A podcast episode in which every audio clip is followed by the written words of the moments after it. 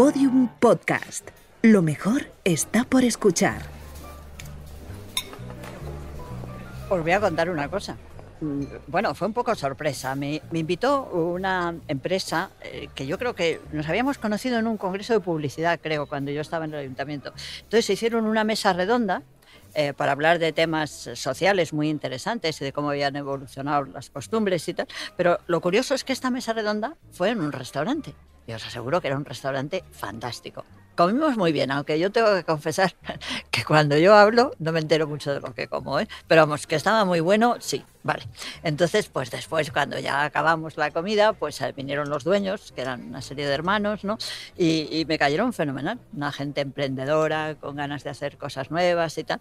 Y como yo pensé que todo estaba muy bueno, aunque os confieso que no me había enterado, como es demasiado, como os he dicho antes, pues les dije, oye, pues fíjate que es el cumpleaños de mi marido dentro de unos días y le voy a invitar a que venga aquí.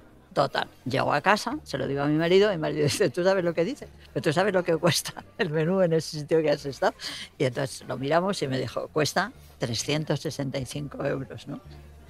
¿Cómo es esto? ¿Cómo es posible que un menú pueda costar 365 euros? Evidentemente no fuimos, eh, nunca me gusta ir a sitios de que los menús valgan esto.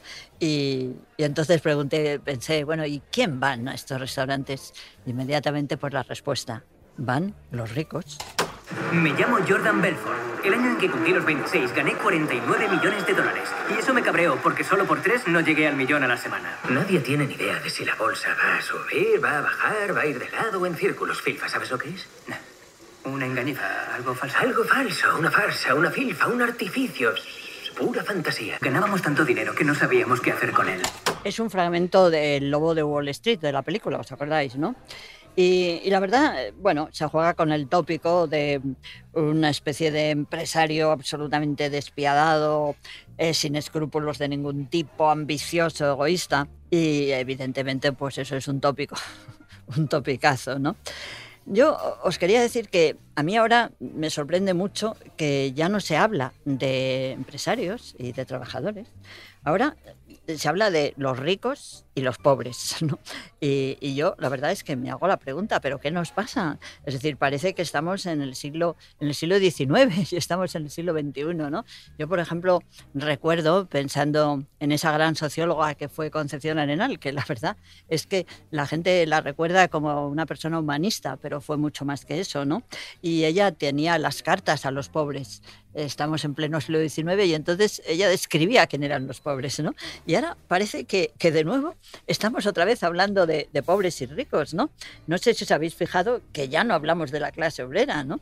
Y, parece que ya nadie habla de barrios obreros, sino de lugares vulnerables, de sitios de pobres, eh, no sé, y, y, no sé, me parece que eh, en el otro lado empezamos a definir a los empresarios como ricos. También es verdad que, que, no sabemos si los ricos son empresarios o no, ¿no?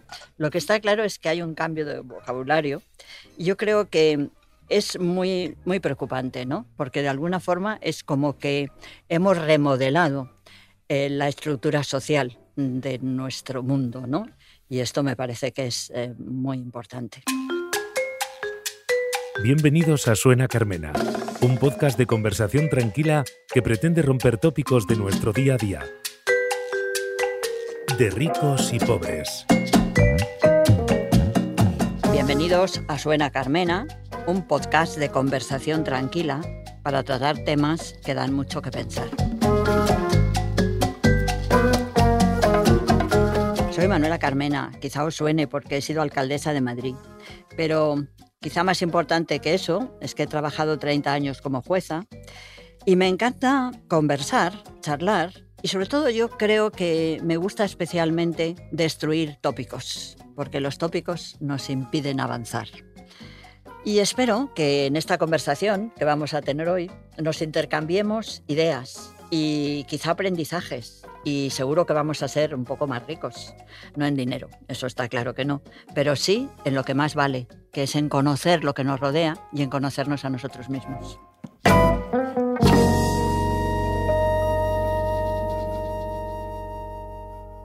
Sonó la palabra dinero y todo lo echaste a rodar.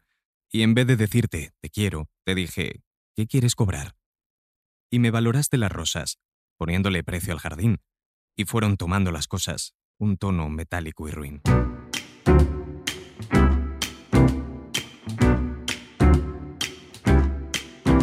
Pues aquí estamos hablando de ricos y pobres en pleno siglo XXI. Y la verdad es que hay que admitir que no hemos conseguido ni mucho menos esa necesaria plena igualdad de oportunidades para todos, en la que yo creo que las reformas sociales de, después de la Segunda Guerra Mundial en toda Europa y, y también, aunque desde otra perspectiva diferente en nuestro país, pues nos daban esperanza, ¿no? Pero lo que realmente me interesa hoy es saber qué opinan nuestros tres invitados. Y os los presento, porque nos acompaña una mujer empresaria, a quien desde luego le agradezco el esfuerzo que ha hecho por estar con nosotros. Se llama Gemma Cernuda, es emprendedora, hija de una familia de empresarios y fundadora de su propia empresa, una consultoría de marketing de nombre, muy bonito el nombre, ¿eh? Ellas deciden, después nos lo cuenta. Y luego está también con nosotros Dani Treviño, que es eh, camarero y sindicalista y que tiene un aspecto fantástico. Nos hemos encontrado en la escalera y yo he dicho, me encantaría que este muchacho viniera a mi programa y resulta que sí, qué bien. Bueno, y es súper activo en las redes sociales y es muy importante. Y por último, el tercer invitado es un amigo mío desde hace muchísimo tiempo, es Roberto de la Parra, es un arquitecto que, que es arquitecto de formación, pero ahora en lugar de construir casas, construye ayudas, eh, construye solidaridad. Es, eh, digamos, uno de los elementos esenciales de la asociación Apoyo, que trabaja en el barrio de Moratalaz y que se dedica a algo tan importante como acompañar, ayudar a pobres.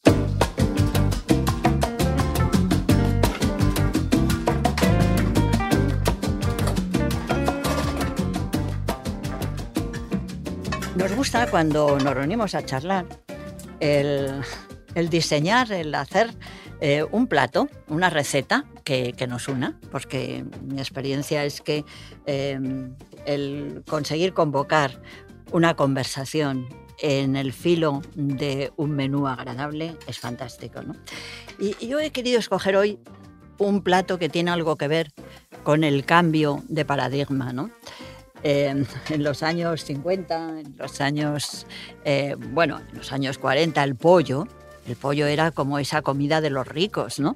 No sé si os acordáis algunos de en una revista que se llamaba Pulgarcito, que yo la compraba, pues había un personaje que era Carpanta, que era fantástico, un señor que siempre tenía un hambre terrible y todo el día estaba soñando en comer, ¿no? Y el pollo para Carpanta era, bueno, el pollo ahora, pues una bandeja de pollo con dos buenas pechugas puede estar en dos o tres euros, ¿no?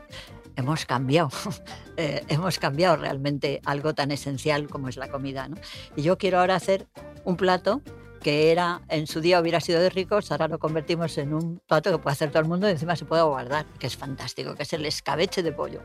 El escabeche de pollo, que, que bueno, os cuento así de muy rápidamente, medio paquete de cebolla congelada, dos pechugas de pollo, una zanahoria cortadita en rodajas, un vaso de vinagre y dos de aceite, se mete en la olla a presión, se deja como 20 minutos. Ah, bueno, claro, la sal y la pimienta, esas cosas siempre vienen bien, hojita de laurel, Oye, está riquísimo.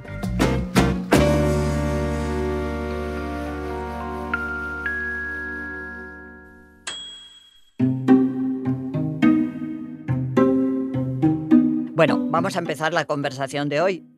Conversación que también es reflexión, ¿no? Yo os pregunto, ¿tenéis esa impresión que tengo yo, ¿no? De que de alguna manera el hablar de ricos y pobres indica que hemos roto una estructura de, clase social, ¿no? De, ascenso posible, donde existe una clase trabajadora, ¿no? Que está en unas buenas condiciones de vida.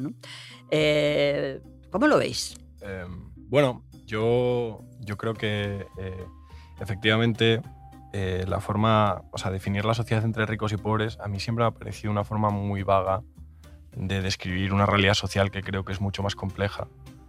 Porque mi generación, particularmente, yo creo que tenemos una relación tanto con el mundo laboral, ¿no? que al final es lo que termina definiendo tu capital adquisitivo y por lo tanto no solo Dani, tu salario. ¿Me perdonas que te corte? ¿Cuántos años tiene? Porque yo te veo que eres muy joven, pero la gente no lo sabe. yo necesito tengo- que me digas los años yo, que yo estoy tienes. en 30 ahora, o sea, soy millennial, técnicamente. Venga, venga. Eh, así perdona. que los, los millennials, bueno, la relación que tenemos con el trabajo, que al final, bueno, Ah. no deja de ser el proveedor de tu, bueno, no solo de tu salario, sino de tu capacidad y de tu capital adquisitivo, yo creo que es bastante particular en mi generación, como que decía Félix Tezanos que eh, las nuevas generaciones como que recibimos el trabajo, eh, dada la precariedad que muchas veces hay en la mayoría de los sectores laborales, como algo, pues bueno, como casi recados, ¿no? Como que estamos haciendo recados entre un trabajo y otro. Yo, por ejemplo, he tenido, tengo 30 años, pero he tenido eh, más trabajos que mi padre y que mi abuelo juntos, ¿no? y no, no, y, y es verdad, ¿no? Que al final ¿Como eh, cuántos trabajos has tenido más o menos? es que lo- mira, mira que tenía que haberme preparado y tenía que haberlo tal, pero es que no lo sé. O sea, no, no, no, no sabría contarte porque, claro, también. Pero tres por año. Claro, yo que trabajo en hostelería, igual el año más inestable en el que haya estado, entre comercios que hayan cerrado lo que sea, pues igual he estado en cinco trabajos al año, ¿sabes? O sea, una locura, e incluso de diferentes sectores, porque luego también he hecho curros trabajando en el campo entre medias. Entonces, eh, creo que la relación que tiene mi generación con el trabajo es una relación completamente inestable, dada tanto las condiciones de precariedad laboral que se pueden dar, como la inestabilidad vital en la que nos vemos sumidos por todas las circunstancias del tiempo en el que estamos viviendo. Y eso condiciona muchísimo el capital adquisitivo, que es lo que principalmente se ha utilizado tradicionalmente para definir esa cosa que llamamos clas- clases sociales o que de forma así un poco más genérica se ha venido a llamar un poco ricos y pobres, yo creo. Roberto, ¿tú qué opinas? O sea, yo creo que, que ciertamente ha desaparecido la idea de clase. Y yo creo que es una consecuencia de una sociedad que, pues, la, la- la parte conservadora de la sociedad cada vez nos quiere más individuales, nos quiere más solos. Porque cuando tú te identificas con una clase, te identificas con otros que están en tu misma situación y como que juntos podemos, podemos tirar para adelante, juntos podemos eh, conquistar derechos, juntos podemos eh, luchar contra desigualdades. Cuando desaparece el concepto de, clase, desaparece el concepto de lo comunitario, de lo participativo y estás tú solo. Yo creo que una de las cosas que, yo me di cuenta en, la pandemia y, en las redes de apoyo que surgieron en Moratalá fue que, que somos muy frágiles, individualmente somos frágiles, pero cuando unes muchas fragilidades, pues tienes una fuerza que, que, que consigues superar pues, pues todo lo que se superó en el tiempo de la pandemia. Por tanto, yo creo que sí que hay un interés por parte de los que más que ciudadanos quieren consumidores en que tú te sientas solo. Tú te puedes identificar ciudadanía y te identificas con algo conjunto. ¿Te identificas con pobreza? Pues es que poca gente se quiere identificar con la pobreza y por lo tanto la gente está cada vez más sola, más aislada, más, más frágil, más... Eh, Roberto, pero ¿tú no crees que mm, lo que ocurre es que nos encontramos ante un perfil que era escaso hace unos años, que es el trabajador pobre, ¿no? Yo, yo recuerdo, yo antes de ser mm, jueza era abogada laboralista, como sabéis, y me acuerdo mucho cuando llegaban a mi despacho los obreros de la construcción. Era gente que ganaba dinero, era gente que se sentía que se sentía satisfecha, trabajaba un montón, hacía horas extraordinarias que no os quiero ni contar. Eh, decían, ah, en las nóminas venía menos sueldo, pero luego pagaban más, ¿no? Pero ahora estamos quizá ante trabajadores pobres. ¿Qué ha pasado? ¿La calidad del trabajo se ha empeorado? ¿Qué os sucede? Y, ahí me enternece mucho pensar cómo Concepción Arenal el 19 describe a los pobres y dice, son los que no llegan a tener lo que necesitan. Y desgraciadamente esa definición nos puede valer ahora para trabajadores pobres, que no llegan a tener esos elementos necesarios, ¿no? Y Claro, pero, a mí bueno, en, yo- en ese sentido, por ejemplo, a veces el, el alquiler me ha costado, me ha llegado a costar más. El alquiler de una habitación me llegado a costar más de la mitad de mi sueldo. pues nada. A mí, eso por poner un ejemplo, y, y sé que no es un caso único, el mío. bueno, pero trabajadores pobres y también am, empresas y empresarios pobres. Porque yo, yo- yo creo que me ha, me ha encantado cuando has comentado, Manuela, lo de destruir tópicos. am, yo creo que ten- tenemos que repensar no solo qué es el lo que es el trabajador hoy ah, comparando con la definición de, de Concepción Arenal, sino redefinir qué es el empresario o la empresaria hoy. Y, mm, y- y es y el- de la forma que, que tenemos que empezar a pensar las empresas, lo que van a producir estas empresas y cuál es el impacto social que van a tener, no es desde el dinero ni la riqueza, es desde justamente qué van a, nos van a dejar una sociedad mejor o no. Y esto ya no solo, y te lo hablo ahora como ojos de, con ojos y con cabeza en este momento de empresaria, después te lo diré de, con, otros, con otra cabeza y otros ojos. Pero, uh, ¿por qué? Porque las generaciones más jóvenes, la, la, Z, que me apasiona esta generación, que es, es, la de mis hijos además, que es esta generación más joven que tú. Roberto, ¿tú eres el millennial o es el otro? ¿Eres tú? es Dani. es Dani, Dani, vale. Pues son los que van desde los 13, 14 hasta los 24, 25, esta generación maravillosa, um, que es muy difícil de fidelizar, es muy difícil de, de, de, de seducirla con un proyecto. ¿Por qué? Porque tienen otras prioridades y otros valores. No sé si mejores o peores, ¿eh, Manuela? Pero en cualquier caso, ya no se desviven por la empresa, ya no se desviven por un proyecto. Y mm, si no le das uh, un impacto real, si, si ello, eh, lo que van a hacer ellos no tendrá un impacto palpable, que van a dejar una sociedad mejor, que encima tendrán su tiempo libre, que se podrán seguir formando, o podrán tener una familia, o podrán ir al gimnasio, o lo que les dé la gana, ese proyecto no lo van a trabajar. Entonces tenemos un reto brutal, porque tenemos que repensar cómo es la empresa y cómo es el empresario. Y no sé si la riqueza también la vamos a redefinir. ¿no? Sí, a mí ahí quería llegar. Lo primero que yo creo que es importante es que qué nos pasa que ahora eh, estamos eh, hablando de ricos. Y lo primero que hay que plantear es que hay muchos ricos que no son empresarios.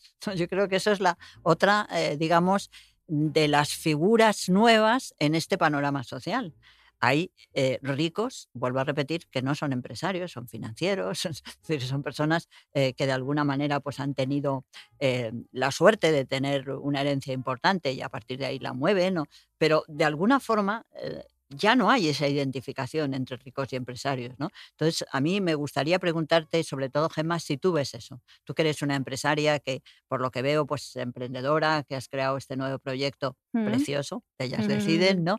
Eh, tienes que ver también que en tu mundo hay, creo, personas que tienen una gran acumulación de riqueza y no son empresarios. ¿Cómo lo ves esto? Claro, es que Claro, yo, yo, yo me identifico con, la, con lo que significa ser empresaria o emprendedora, porque como yo me he educado en una familia de empresarios y como yo he creado empresa y como yo colaboro y, ayudo a, fundaciones y a empresas y tal, es desde, de verdad, no es un romanticismo, es así y hay muchísimas empresas así.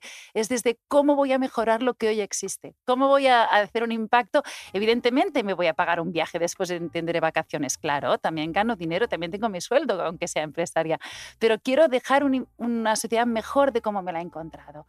Entonces, para mí, y esto justamente no es ser rico. De hecho, ah, si, un día hacemos un debate con empresarios y empresarias, estoy segura que tú esto lo, has vivido desde tu alcaldía.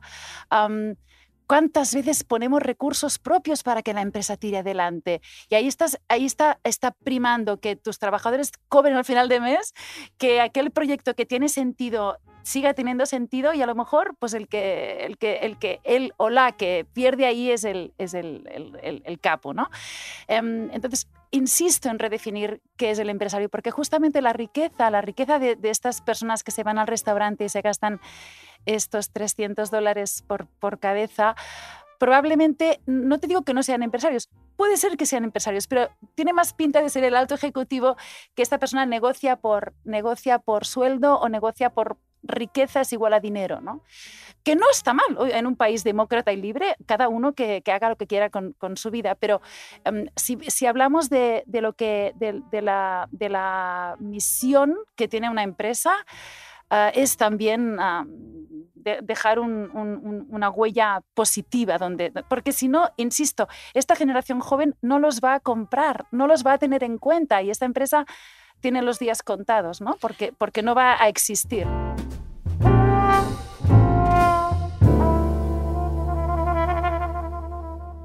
Madre, yo al oro me humillo. Él es mi amante y mi amado, pues de puro enamorado, de continuo ando amarillo.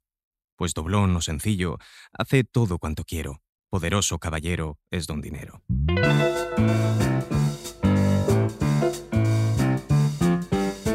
Central de Datos. Adoro los datos, ¿no? Y por eso en este programa tenemos precisamente expertos en datos, ¿no? Bueno, pues eh, eh, los expertos eh, apuntan a que los ricos del futuro serán personas que dispondrán de la mejor información y que precisamente esa mejor información les dará las posibilidades de tomar las más adecuadas decisiones para seguir enriqueciéndose. ¿no? Oriol, tú eres nuestro Big Data, nuestro hombre Big Data, y según eh, esas expresiones de los expertos, eh, parece que eres un candidato destacado a ingresar la lista de las principales fortunas del país. y mira, qué bien estar tan cerca de ti. Venga, ¿tú qué nos, dices, Oriol? No será para tanto. De momento mi cuenta corriente sigue igual de exigua que siempre. ¿eh? Esto no, no ha cambiado. Pero bueno, vamos a comprobar si tu teoría es cierta. Vamos a ver si ahora se habla más de ricos y pobres que unos años atrás. Y esto lo podemos comprobar con Google, porque a través de Google puedes saber qué palabras son las más buscadas en la red y compararlas. Y esto es lo que he hecho. Y los resultados confirman tu teoría, Manuela. Según datos de Google Trends, conceptos como clase obrera, tercer mundo, lucha de clases han prácticamente desaparecido de la red. Son muy pocas las búsquedas de estos conceptos en relación a 5 o 10 años atrás, en los que su uso era mucho más habitual. Y en cambio, el concepto de ricos y pobres, pues al revés, incrementa su visibilidad en los últimos 10 años. O sea que, bueno, que se confirma totalmente mi teoría, ¿no? Pues sí, Google confirma tu teoría y tengo algunos datos más. He comparado el concepto ricos con el concepto pobres para ver cuál de los dos era el más buscado y el resultado, según Google también, es que el concepto ricos aparece tres veces más en el buscador de Google que el concepto pobres. Pero hay dos momentos en los que varían estos resultados y es en 2010 y en 2019, dos momentos en los que nuestra economía precisamente vivía tiempos de crisis. No sé, ¿cómo lo veis esto? ¿A qué se debe ese interés, eh, digamos, esa especie de sueño que parece que se generaliza con, ser rico, con, con, tener mucho dinero. Gemma, tú vienes de una familia de tradición empresarial, como nos has contado, y a mí me gustaría saber si tú de pequeña te gustaba ser empresaria para seguir ganando dinero como ganaba tu familia o simplemente por esa atracción que tiene la empresa en la medida que es un, constante dinamismo, ¿no? Porque la empresa es una decisión constante, ¿no? Y, sí que, soñabas con ser rica, tener mucho dinero? Me encanta, me encanta que me hagas esta pregunta, porque nuestro, esto cuando lo escuche mi madre le va a encantar más a mi madre, porque, porque yo siempre digo, siempre cuando me conviene, porque tiene ese punto romántico del storytelling, digo, yo soy pescatera, y ahí mi madre me dice, perdona chata, aquí la pescatera soy yo, como quitándome ese privilegio. ¿Por qué digo esto? Porque en, mi, en mi familia veníamos, teníamos pescaderías de pescado fresco, así es como empezó un, negocio que después fue muy exitoso y, fueron unos supervisionarios mis padres. Pero, pero, ¿por qué digo esto? Porque en mi caso concreto, de verdad, y, lo digo con súper orgullo, no, no, no por desmerecer la gente que ha nacido rica, eh, fue, yo viví, tuve la gran suerte de vivir en una familia donde, donde eh, teníamos pescaderías, vivíamos muy normalmente y humildemente, hasta cuando tuvieron la gran visión de hacer la, el negocio de los congelados y ahí ya la cosa, digamos, creció más como empresa. Pero en mi caso, lo que yo viví, la primera generación de una empresa nueva, totalmente pionera, no, son, ah, no es riqueza justamente, es más priorizar en el sueño de tus padres, en esa visión de que eso tiene sentido y la riqueza puede venir después, pero yo digamos que en mi caso sería la segunda generación que podría disfrutar de una riqueza, pero no la, no la primera. Entonces, cuando, cuando, mm, por lo que sea, yo dejo la empresa familiar y decido montar mi empresa, ah, mi, mi, digamos, mi aprendizaje Igual el de mis hijos, si hubiéramos seguido, sería otro, porque ya no es lo mismo. Pero mi aprendizaje fue, wow, tienes un sueño, uh, tiene sentido. Picas mucha piedra, pero tiene sentido. Entonces, mi visión cuando he creado mi propia empresa no, nunca ha sido hacerme rica. Ha sido, si soy, si lo que sé hacer y mm, eh, haciendo lo que sé hacer, que además es de lo que me he formado, además soy feliz, ostras, si puedo ganar dinero, ¿no? Pero es, un, pero es toda esta cadena de pensamiento y de acción. No, el, el pensamiento inicial no ha sido hacer dinero. Respeto el, el empresario o la empresaria que tenga ese pensamiento inicial. Entonces, en, en mi caso, yo nunca pensé, quiero ser rica, voy, voy a tener una empresa. De hecho, he pensado más, ah, no me gusta, en mi caso concreto fue, no me gusta cómo la publicidad trata a las mujeres, vamos a cambiar eso. ¿no? Fue más desde aquí. Bueno, ahora le vamos a preguntar a Dani. Eh, Dani, em, bueno, a ti te gusta ser camarero y, y disfrutas haciéndolo, eso nos cuentas. Eh, ¿Te has planteado alguna vez eh, que te apetecería tener tu propio bar, tu propio restaurante? Yo honestamente creo que está sobrevalorada la idea de montarte tu propio negocio porque yo creo en otras formas de inversión social, por eso milito en un sindicato, porque al final yo creo que en la, en la pelea por los derechos de las personas que trabajamos está, hay, un, hay un horizonte de, lucha colectiva que creo que es mucho más justo que el montarme mi propio chiringuito y eh, tirar una moneda al aire. Es, hablo desde mi experiencia en la hostelería, obviamente. ¿eh? Habrá gente que me dirá, no, bueno, yo me he montado mi empresa de carteras con la cara de Cristiano Ronaldo y ha funcionado. Eso está bien, pero yo lo que he podido ver en la hostelería y lo que amo es una precariedad absoluta, tanto en, en sobre todo en la clase trabajadora y en esa y, y en, y en la mayoría de los empresarios lo que veo es condiciones también no son insalubres, sino completamente, no sé, mm, desquiciantes, en mi opinión. Bueno, ahora me gustaría escuchar a Roberto. Roberto, mm, tú eres arquitecto de profesión, pero te has dedicado a... Cuéntanos. Yo me he dedicado, tiene que ver con lo que decía Gema, ¿no? A intentar ser lo que en algún momento soñé. A lo mejor no tanto para mí, sino a, a aportar lo que yo he podido aportar para la construcción de un mundo en el que, en el que a mí me gustaría vivir, en el, que yo sueño por vivir. Gema decía en algún momento que, que ella perseguía su sueño. Yo creo que eso yo creo que eso es lo importante. Entonces yo a lo que me dedico, entre, bueno, yo estoy en esta asociación que se llama Apoyo. Allí acompañamos a personas que tienen un sueño y que lo quieren conseguir y les ayudamos de, de 100.000 formas, de según lo que se nos va ocurriendo. Una de las cosas que hacemos es una ludoteca con niñas y con niños. Y a mí lo que les preguntamos siempre es, ¿y tú qué quieres ser de mayor? ¿Tú, tú con qué sueñas? Y eso es lo importante. Lo importante es que cada uno eh, llegue o, o su vida se convierta en la realización de ese sueño. Y entonces, eh, bueno, y entonces la gente será feliz y construiremos un mundo más justo. Y yo creo que nuestra parte, la contribución de eso, es, pues lo que decía Dani, el, el que la gente tenga esas condiciones para llegar a cumplir su sueño. No, no, no se puede, no, no sé cómo lo viviría él, yo, yo por suerte esa situación no la he pasado. Pero si la mitad de lo que gano lo tengo que invertir en pagar la habitación, probablemente eso dificulte en, en medida el, el que yo me sienta el que yo me sienta feliz, el que yo me sienta reconfortado. Tú decías, bueno, decía eh, eh, de los datos, nadie busca la palabra pobre.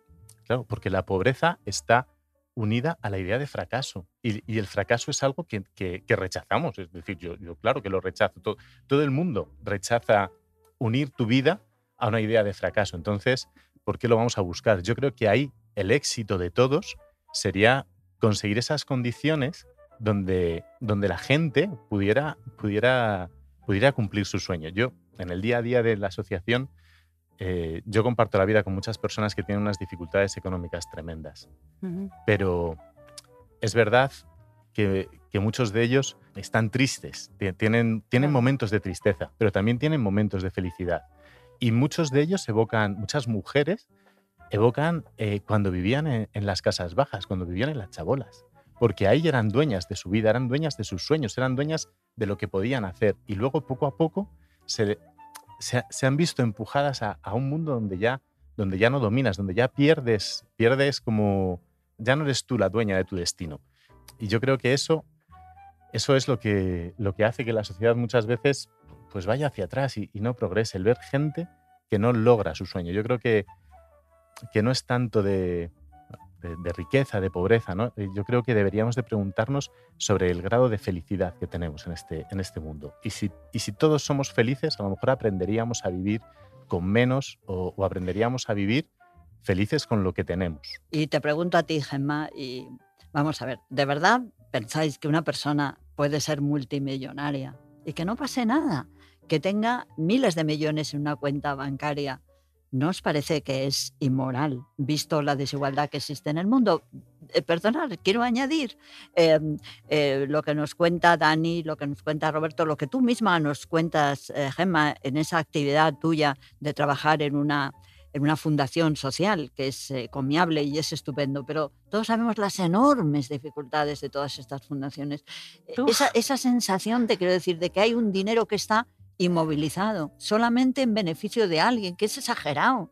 Yo os digo, a mí me parece escandaloso. es escandaloso, eh, pensar, totalmente. pero, Gemma, es escandaloso. Yo, yo creo que el lujo, eh, hay que reflexionar también sobre lo que es el lujo. El lujo es algo excesivo y es perjudicial en muchas ocasiones. A, mí me ha pasado, por ejemplo, alguna vez que por una conferencia o lo que sea me han invitado a un hotel de lujo y no me he sentido cómoda. A mí me gustan muchísimo los buenos hoteles, ¿no? Yo pienso en San Sebastián y si me dan a elegir, yo voy a elegir, no digo los nombres, pero voy a elegir un hotel que se ve el mar en directo y que es un hotel que no es de lujo, a otro hotel que es de lujo y que tiene muchísimas alfombras y salones y que no se ve el mar, ¿no? Entonces, a mí me parece un escándalo. Es decir, el lujo está eh, acumulando eh, una serie de, de ingresos que no debería, porque deberían estar puestos en la circulación, mejorando los salarios. Y ahí yo quisiera que entráramos en... Estoy de acuerdo, Carmen, totalmente de acuerdo, Manuela. Y, y voy a poner un poquito de polémica. Hay dos miradas aquí. Una es que estoy de acuerdo que, que es, que esto es eh, indecente, que tendríamos que, pues, no sé si poner un impuesto más a los ricos o intentar esta riqueza. pero claro, ¿dónde ponemos el límite que es desorbitante y que no? Pero bueno, esta riqueza, ¿cómo, cómo ah, revertirla en en poder ayudar a las personas que realmente a la pobreza, pobreza, pobreza. Pero por otro lado, si alguien ha hecho las cosas bien, muy bien, y ha ganado mucho dinero, oye, pues, ¿cuál es el problema, no? Yo creo que Bueno. no hay ningún problema en que, en que alguien haga las cosas muy bien, pero yo creo que hay que reconocer que por muy bien que tú hagas las cosas, tú siempre estás en- inmerso en una sociedad y tú harás muy bien las cosas, pero haces muy bien las cosas porque estás apoyado en una sociedad.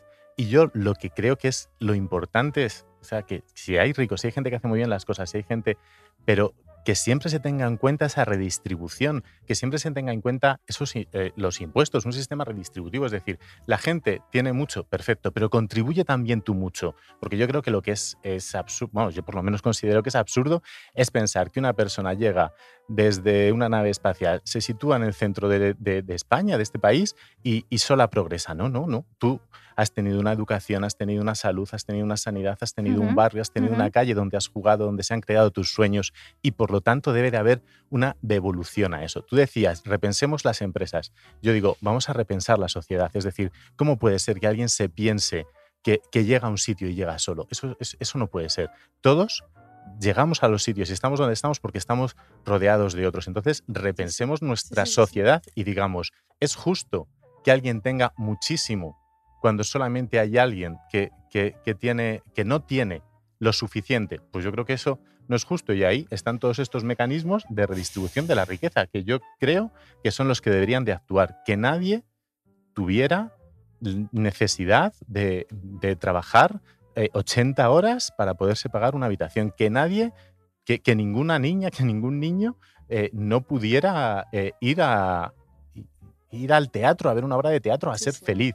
Sí. Eso es lo que hay que asegurar. Hay que asegurar una sociedad que redistribuya para que la gente tenga esas oportunidades. Bueno, yo quisiera Sí. que no nos olvidáramos de una cosa, y es que estamos hablando, y, y es muy interesante, eh, de la necesidad de la redistribución, ¿no? Pero mm, yo pienso que ahí tenemos eh, una reflexión pendiente. ¿Qué es un salario justo? ¿Cómo medirlo? Yo sinceramente creo que eso es una clave no tanto de la redistribución, sino de la justicia, de que realmente, y que tiene mucho que ver con lo que nos decía Dani, toda una generación ha perdido estímulo por el trabajo y probablemente en esa pérdida de estímulo, claro que hay esa constatación de que ya no es una recompensa justa, porque falta ese elemento, ¿no? Entonces, no sé, yo veo que los gobiernos en general no les preocupa eso, ¿no? ¿Por qué no se hacen estudios y análisis sobre cuál es el salario justo y, y cómo se puede encomiar, digamos, motivar a que los salarios sean justos, ¿no? Porque si pensamos, por ejemplo, en el servicio doméstico, que sabemos que es eh, tan vulnerable ¿no? a estos efectos, ¿no?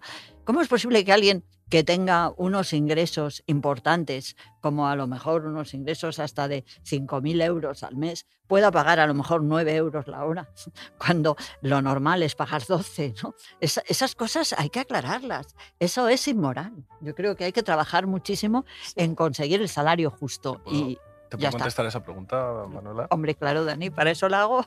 yo creo, yo creo, y voy a- voy a, hacerlo, te voy a hacer una respuesta polémica también. Yo creo que no existe el salario justo. Porque el problema de, de las sociedades en las que vivimos no es ya solamente que haya un, un sector muy grave de la sociedad que no se pueda tener acceso a unas condiciones. Es un poco lo que, lo que no, me acuerdo, no me acuerdo quién, quién de vosotros lo decía, lo de, bueno, ¿y dó- dónde definimos? ¿no? ¿Dónde ponemos el límite? ¿En dónde está una cosa y la otra? Vivimos en sociedades que están diseñadas para generar una confusión, en, parte gracias a lo que decía Roberto al principio, que somos sociedades de consumo. Al final, un salario mínimo podríamos establecerlo en lo que consideramos que son las necesidades eh, básicas, ¿no? Y estableceríamos una serie de necesidades básicas. Pero efectivamente, eh, como vivimos inmersos en una sociedad de consumo, la necesidad básica también, el ocio es una necesidad básica. ¿Qué tipo de ocio consumes? A mí una de las cosas de las que decías tú, Manuela, que creo que es importante respecto a esto que estamos hablando, es como se ha generado un ocio, una cultura de, de ocio, tanto de gente rica como una cultura de ocio, digamos, entre comillas, de gente pobre, ¿no?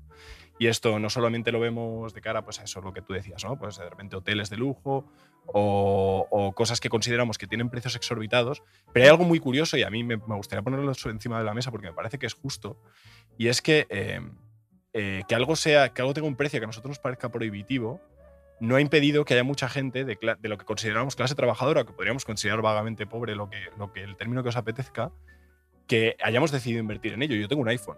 Yo tengo un iPhone porque me lo he comprado, porque he ahorrado dinero y me lo he comprado. Y, y un iPhone tiene un fontanero y un iPhone tiene. Y un iPhone te puede costar de 120 pavos, que me puede haber costado a mí en un mercado de segunda mano, a 300, 400, 500. Quiero decir, con todo esto, ¿qué os quiero decir? Que cuando ponemos el- el- la mirilla en el consumo para definir qué es algo de ricos y qué es algo de pobres, estamos cayendo, yo creo, en una trampa de no entender que vivimos en sociedades con esa cultura. Y aunque obviamente haya gente que ni de lejos se pueda permitir ciertos, ciertos caprichos, como podría ser, imaginaos, un Lamborghini, yo no me puedo permitir un Lamborghini, pero vamos, ni, ni queriendo. Oye, tampoco, yo tampoco no ¿pa' sé qué? lo que es, cuéntame qué es Bueno, eso. Un coche, un coche, un Lamborghini, un coche de estos, Ay, yo, es un no Ferrari, tenía ni idea, lo que sea. Eh, quiero decir, una cosa de estas, yo ni, me la puedo, pero tampoco. Que decir que yo voy en bici por Madrid y tan a gusto. Pero que a lo que voy es como que buscar siempre. El consumo es una unidad de medir muy falsa y muy tramposa a la hora de establecer estas cosas. Entonces, al final vivimos en sociedades de consumo y por eso te decía, ¿no? ¿Cuál es el salario mínimo? ¿Cuál es el salario justo que podríamos establecer? No existe un salario justo, porque siempre va a haber una cultura consumista que te hace, que te hace sentir inseguro y que te hace sentir necesidades que nunca tuviste. Mira, a mí me gusta mucho una expresión que dice un economista indio de procedencia, pero norteamericano de vida, que es Amartya Sen. Amartya Sen, sabéis que fue eh, premio Nobel de Economía, ¿no? Y me encanta la definición que dice Amartya Sen de la justicia, ¿no? De la justicia es la falta de injusticia, ¿no? Y, y la ausencia de la injusticia.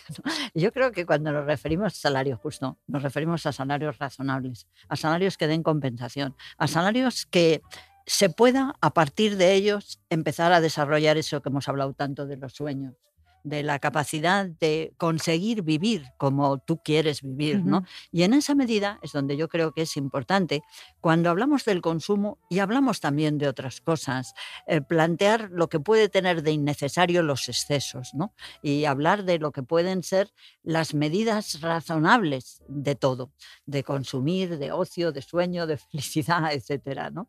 Bueno, no sé, yo os digo que, que, que, bueno, que quizá pues hay muchas cosas que tenemos que darle vueltas, eh, cómo poder ser buenos profesionales, cómo conseguir satisfacción en algo que no es exactamente eh, el consumo, porque hay muchas satisfacciones que no son del consumo, es el, el bien hacer, el, el, ver la felicidad de los otros, el sentirse a gusto con lo que uno investiga, con lo que uno estudia, el tener una familia, el contribuir a mejorar cualquier aspecto concreto.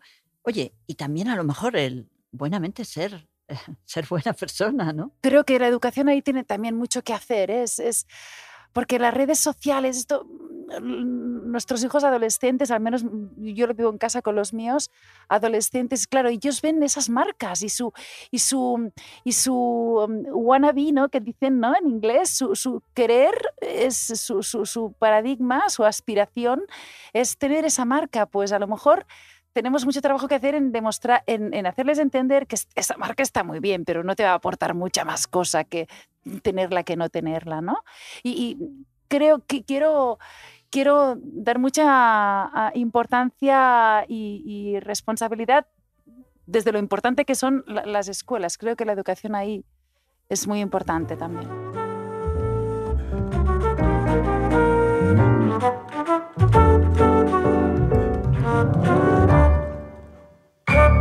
La riqueza es como el agua del mar. Cuanto más bebemos, más sedientos nos volvemos. He sido un hombre rico y he sido un hombre pobre. Y prefiero ser rico todas las veces. Porque siendo rico, cuando tengo que enfrentarme a mis problemas, voy sentado en una limusina. Llevo un traje de dos mil dólares y un reloj de 40 mil putos dólares. Y si alguien de aquí cree que eso es superficial, un materialista, que busque trabajo en un puto McDonald's porque ese joder es su sitio.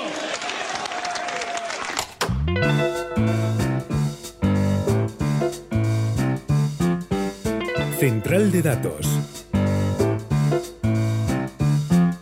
Saludos desde la central de datos. Vamos a jugar a las parejas ahora. Os daré dos datos y tenéis que escoger uno de los dos. Empiezo por Roberto. Primera pareja de datos, a ver cuál de los, de los dos ah, datos que te voy a dar consideras más relevante. El primero es un dato más negativo, que es el del 10% de la población posee tres cuartas partes de la riqueza mundial. 10%, tres cuartas partes de la riqueza mundial. Y el otro dato es, solo el 10% de la población vive en situación de extrema pobreza y se está reduciendo. 10% de la población mundial vive en situación de pobreza y se está reduciendo, o 10% de la población posee tres cuartas partes de la riqueza mundial. Yo me voy a quedar como más relevante con el segundo.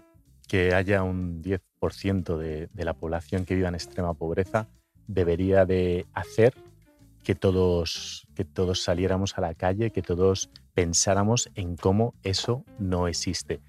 Y probablemente eso tiene que ver con, el primero, es decir, si mucha gente tiene, o sea, si poca gente tiene mucho, si hay gente que tiene mucho, eso, como decía antes Manuela, a mí sí que me parece inmoral en la medida en que haya alguien que, que, viva en extrema pobreza para mí, y eso es, una, es lo que me enseñaron mi madre y lo que enseñó mi padre, el mundo es un regalo, pero yo no me puedo apropiar de ese regalo, yo no me puedo apropiar del mundo, yo no, yo no sería feliz o, no, entiendo cómo alguien puede ser feliz apropiándose de algo que no sé si es tuyo o no es tuyo, pero cuando alguien, para que tú lo tengas, alguien no lo tiene, yo creo que, que ahí debería de, soltar una alarma y ahí deberíamos de estar todas y todos pensando cómo hacer para revertir esa situación. A ver qué te parece esta segunda pareja de datos, Dani y Gemma también. En 2030, el Banco Mundial ve posible erradicar la pobreza extrema en el mundo. Otra vez, pobreza extrema. 2030, el Banco Mundial ve posible erradicar la pobreza. También en 2030, en este caso el Foro Económico Mundial de Davos, lo que prevé es que el consumo de las sociedades occidentales habrá cambiado radicalmente, porque no va a ser viable seguir la, la curva de crecimiento consumista actual. ¿Cuál de las dos previsiones veis más factible? 2030, erradicar la pobreza, según Banco Mundial. 2030, cambio en la pauta de consumo de nuestra sociedad. Gema, Dani. Yo creo más cercano, real, al dato de Davos, ¿no? de erradicar el consumo de la forma que estamos consumiendo hoy, seguramente en, diez, en ocho años será distinta porque justamente por todo esto, porque no estamos llegando a final de mes, no, no, no, no podemos pagar esas precios de esas marcas y, insisto en que vamos a redefinir, estamos, estamos, los más jóvenes nos están forzando a ello, estamos redefiniendo qué es el consumo y qué, y, qué queremos de las marcas. Y ahí creo que, que, que esto sí, que está cambiando ya. Dani. Sí, yo, yo creo que también el segundo es bastante, bueno, de hecho creo que ya está sucediendo, o sea, sí que... Eh, se está dando también en una diferencia de consumo entre las sociedades occidentales y las sociedades no occidentales, de una bueno, una incapacidad de acceder a ciertos bienes de consumo que se consideran, digamos, lógicos en las sociedades occidentales, tremendo, ¿no? Porque al final, obviamente, pues los países no occidentales son el canario en la mina eh, con cualquier tipo de circunstancia que el capitalismo precipite. Y yo creo que es importante a la hora de redefinir el consumo no caer en, camisetas que puedas comprar a, dos euros. De, de, eso no se trata. No se trata que para que consumamos y podamos seguir manteniendo el consumo las cosas se precaricen, porque entonces es imposible que haya salarios justos, entonces es imposible todo. Muchas veces como que la solución que se está dando desde esa sociedad consumista es, bueno, pues como tu sueldo es una mierda, eh, vas a poder comprar eh, cosas muy, muy, muy, muy extremadamente baratas. Yo creo que ahí cuando vayamos a comprar una cosa hay que pensar, si a mí una camiseta me cuesta 5 euros, ¿qué le está llegando a la mujer, al hombre que lo está tejiendo? Y a partir de ahí redefinimos todo. Totalmente. Probablemente sea niño o niña, más que mujer o hombre, tal, tal como bueno, está el patio en España. Bueno, oye, yo Sí, creo sí. que eh, todos estamos exigiendo un mundo mejor, ¿no? Eh. Claro que sí, ¿no? Y os pregunto, ¿podemos ser optimistas con la reducción de la pobreza en el mundo?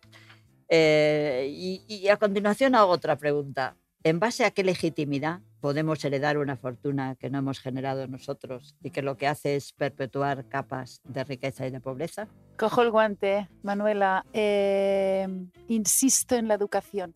En las escuelas de negocios, a esos hijas e hijos de papá, y otra vez tocó un poco la llaga, ah, tendrían que enseñar o nos tendrían que enseñar cómo gestionar estos patrimonios, incluso si eres válido o no para gestionarlo porque algo que ha generado una riqueza real con unos puestos de trabajo y con un impacto económico positivo, porque hay unos impuestos detrás con los que pagamos los médicos y las escuelas y, el servicio de limpieza de las ciudades, no, no- no podemos, porque alguien lo gestione mal, perderlo.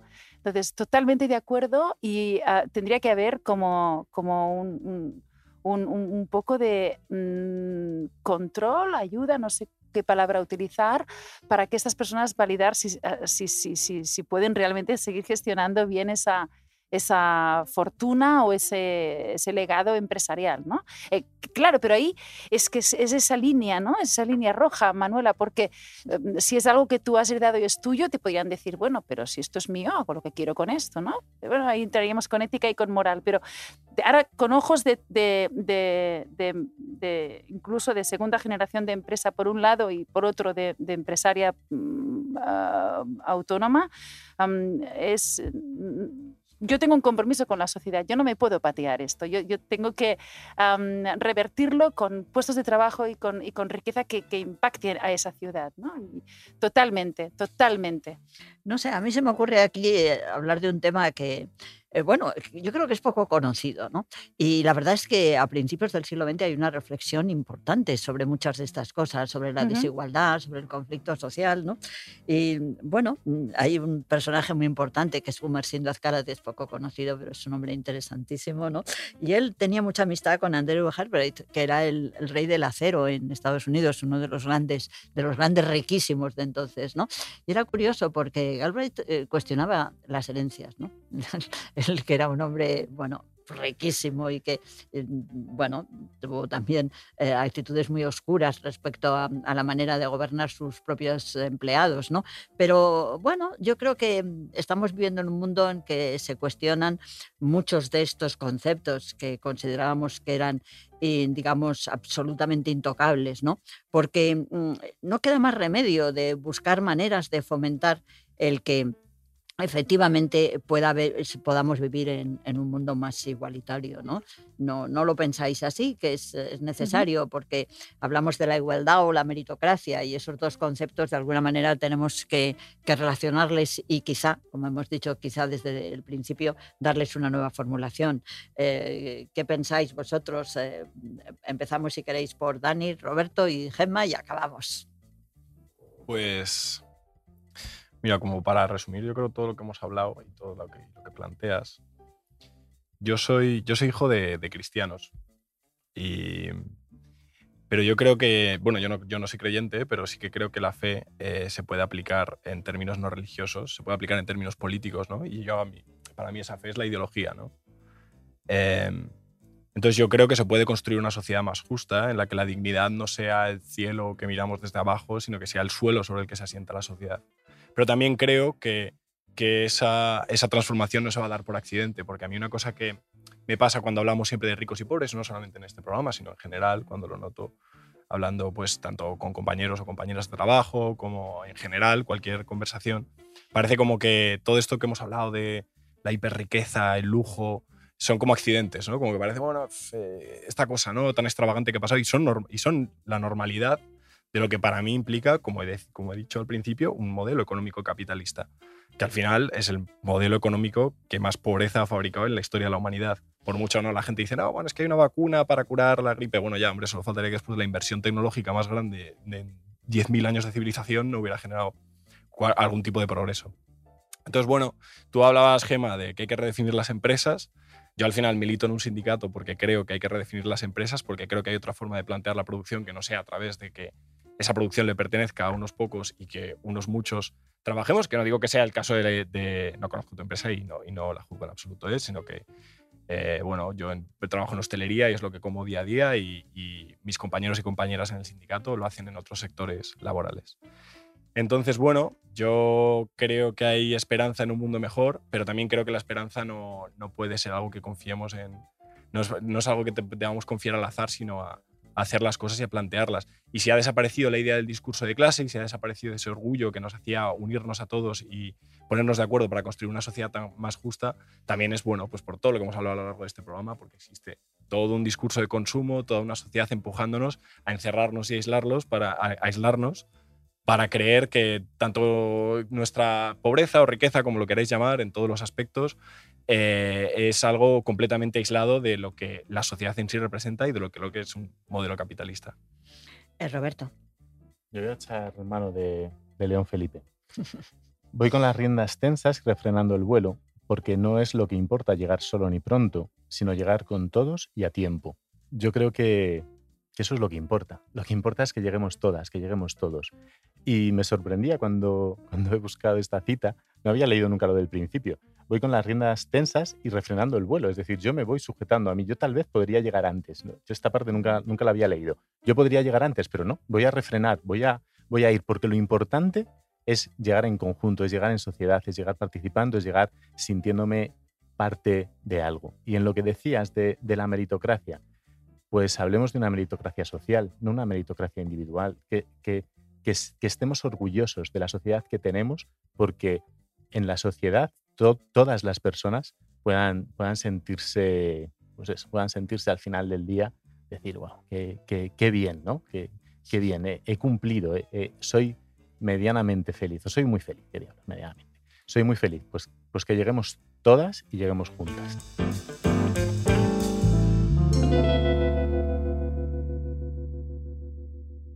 ¿Qué es la riqueza? Nada si no se gasta, nada si se malgasta. Te voy a dar a ti la palabra finalmente porque me apetece mucho. Además, que aunque sea muy rápido, hables una chispitina de eso, ellas deciden. porque me parece que quisiera relacionar ese ellas deciden con esa esperanza por saber que puede haber una sociedad mejor, más justa. Qué bonito. ¿Verdad que el ser humano tenemos la parte masculina y la femenina? Si yo os invito como reflexión de que saquemos un poco más la femenina, tal vez más asociada al consenso ¿no? o, al cuidado, más asociada a, las emociones. No sé si está bien o está mal, pero en cualquier caso es lo que hemos asociado siempre a esta parte. Y seguramente si, si mostramos de una forma vulnerable y valiente a la vez esta parte femenina, vamos a construir marcas distintas y de verdad creo que sociedades distintas. De, hecho, si, lo, si me lo llevo a la parte consumo, porque, porque yo creo, insisto que creo en las buenas marcas y en la, y en la buena publicidad. Cada vez que invertamos un euro, un euro, un euro, uno, solo uno, pensemos si queremos ser parte de la solución o parte del problema. Y ahí de alguna forma ya estamos ayudando a que esas marcas aparezcan o desaparezcan, ¿no? Bueno, pues creo que hemos llegado al final y yo casi me gustaría como subirme en ese trampolín al que se ha referido Roberto. Todos, llegar todos juntos, aunque algunos sepan que tienen que ir más despacio para que los que van detrás puedan ir un poquito más deprisa. Muchísimas gracias, Gemma, Dani, Roberto, sois geniales. qué gusto haberos escuchado, qué gusto haber aprendido cosas con Un placer. vosotros. Y bueno, que me encanta que nos sigáis, pues que eh, Suena Carmena tiene preparadas cosas nuevas en los capítulos próximos, algunos a lo mejor tan apasionantes como el amor. Un abrazo a todos, nos vemos pronto.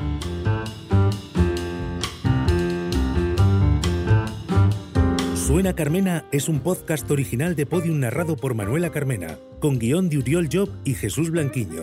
Diseño sonoro, Elizabeth Búa. Jefe de proyecto, Jesús Blanquiño. Producción ejecutiva, Lourdes Moreno Cazalla.